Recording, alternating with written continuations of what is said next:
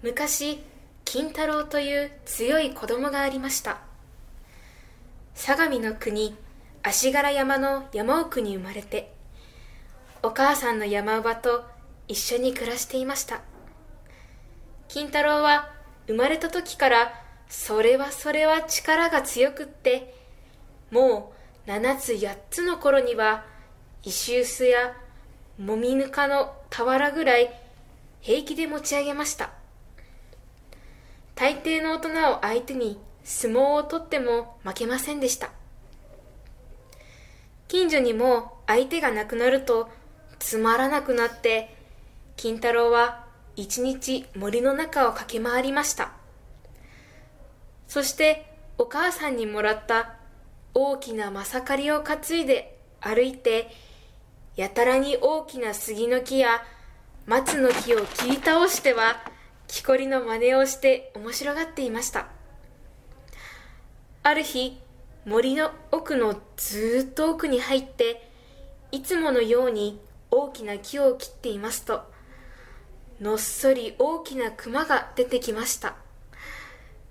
熊は目を光らせながら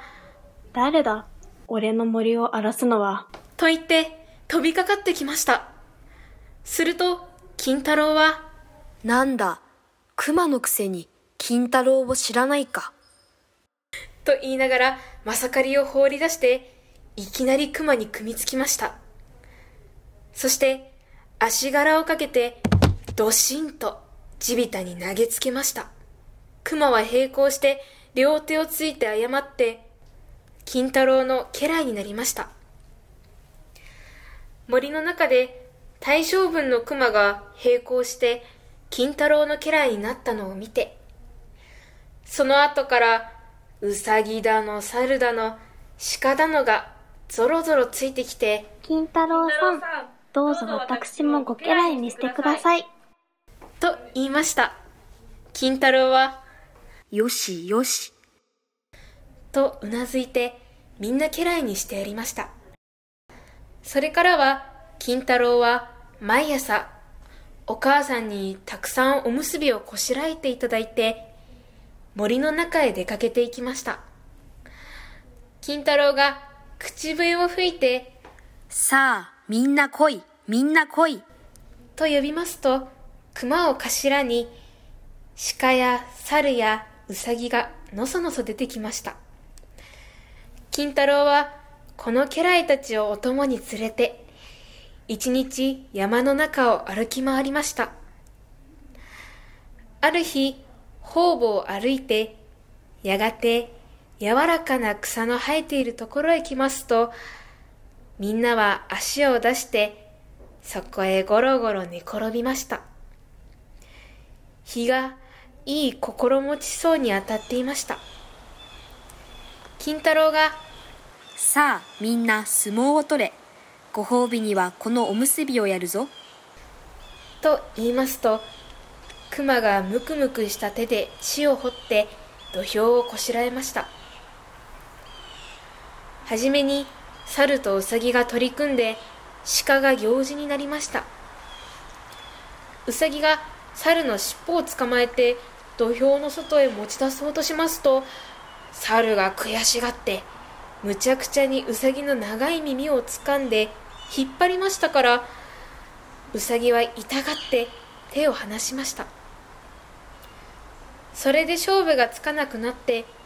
どちらもご褒美がもらえませんでした今度はウサギが行事になって鹿と熊が取り組みましたが鹿はすぐ角ごと熊にひっくり返されてしまいました金太郎は面白い、面白い。と言って手を叩きました。とうとう一番おしまいに金太郎が土俵の真ん中に突っ立ってさあ、みんなかかってこい。と言いながら大手を広げました。そこでウサギと猿と鹿と一番おしまいに熊がかかってきましたが片っ端からコロコロ転がされてしまいました。なんだ、弱虫だな。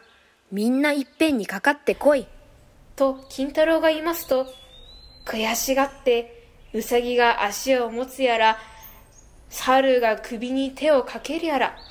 大騒ぎになりましたそして鹿が腰を押して熊が胸に組みついてみんな総がかりでうんうん言って金太郎を倒そうとしましたがどうしても倒すことができませんでした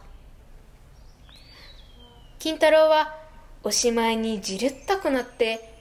体を一振りうんと振りますとうさぎも猿も鹿も熊もみんないっぺんにゴロゴロゴロゴロゴロゴロゴロゴロ土俵の外に転げ出してしまいましたああ、痛い、ああ、痛い。みんな口々に言って腰をさすったり肩を揉んだりしていました金太郎はさあ、俺に負けてかわいそうだから、みんなに分けてやろう。と言ってうさぎと猿と鹿と熊を周りにぐるりに並ばせて自分が真ん中に座っておむすびを分けてみんなで食べましたしばらくすると金太郎はああ、うまかった。さあ、もう帰ろう。と言ってまたみんなを連れて帰っていきました帰っていく道々も森の中でかけっくらをしたり岩の上で鬼ごっこをしたりして遊び遊びゆくうちに大きな谷川の淵へ出ました水はゴーゴーと音を立ててえらい勢いで流れていきますがあいにく橋がかかっていませんでした。みんなはどうしましょう？後へ引き返しましょうか？と言いました。金太郎は一人平気な顔をしてなーに、いいよ。と言いながらそこらを見回しますとちょうど川の岸に二抱えもあるような大きな杉の木が立っていました。金太郎はまさかりを放り出していきなり杉の木に両手をかけました。そして二三度ぐんぐん押したと思うとメリメリとひどい音がして木は川の上にどっさりと倒れかかって立派な橋ができました。金太郎はまたまさかりを肩に担いで先に立って渡っていきました。みんなは顔を見合わせて天殿にえらい力だな。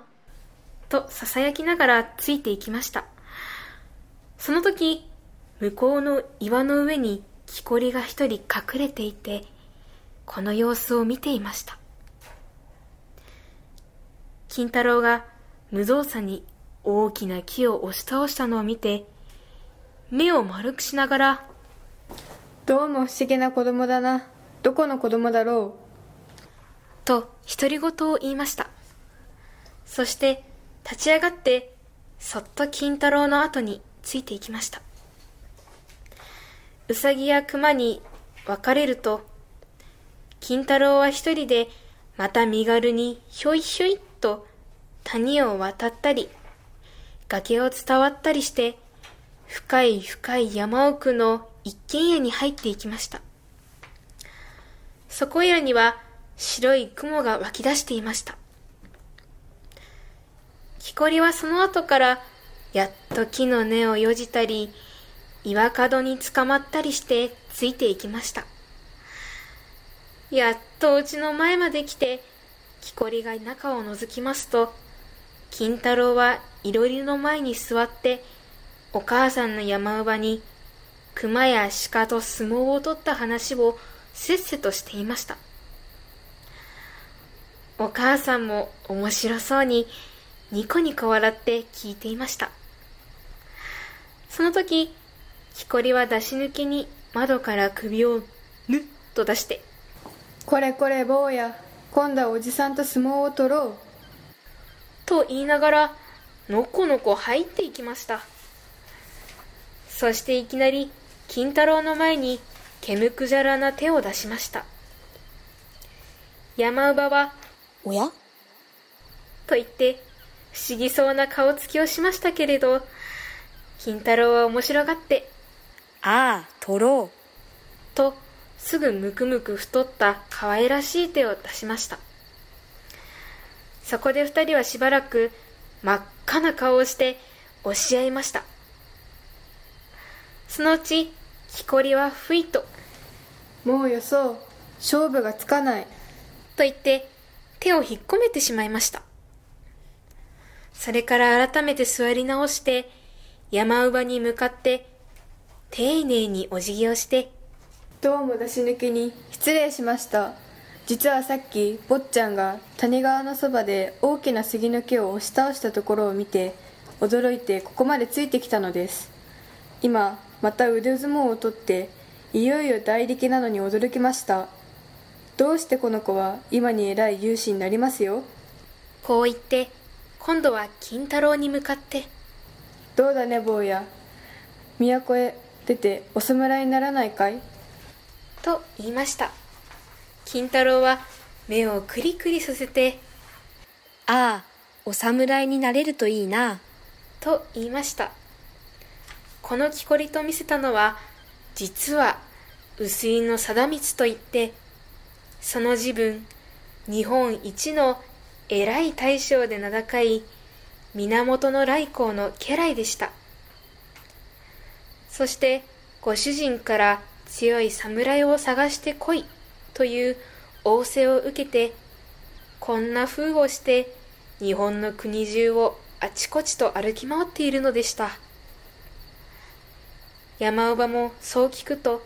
大層喜んで実はこの子亡くなりました父も坂田という立派な氏を持った侍でございました。わけでございましてこの通り山の中に埋もれておりますものの良いつてさえあればいつか都へ出して侍にして家の名を継がせてやりたいと思っておりました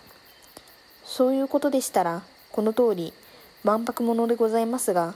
どうぞよろしくお願い申しますとさも嬉しそうに言いました金太郎はそばで二人の話を聞いて嬉しいな、嬉しいな。俺はお侍になるのだ。と言って小躍りをしていました金太郎がいよいよ薄井の貞光に連れられて都へ登るということを聞いて熊も鹿も猿もウサギもみんな連れ立ってお別れを言いに来ました金太郎はみんなの頭を代わりばんこに撫でてやってみんな仲良く遊んでおくれ。と言いましたみんなは金太郎さんがいなくなって寂しいな早く偉い大将になってまた顔を見せてください。と言って名残惜しそうに帰っていきました。金太郎はお母さんの前に手をついてお母さん、では行ってまいります。と言いました。そして貞光の後について得意らしく出て行きました。それから幾日も幾日もかかって貞光は金太郎を連れて都へ帰りました。そして来光のお屋敷へ行って足柄山の奥でこんな子供を見つけてまいりました。と金太郎を来光のお目にかけました。ほうこれは珍しい。強そうな子供だ。と来光を言いながら金太郎の頭をさすりました。だが金太郎という名は侍にはおかしい父親が坂田というのなら今から坂田の金時と名乗るがいい。そこで金太郎は坂田の金時と名乗って来光の家来になりました。そして大きくなると偉いお侍さんになって渡辺の綱浦部の末竹臼井の貞光と一緒に来光の四天王と呼ばれるようになりました。おしまい。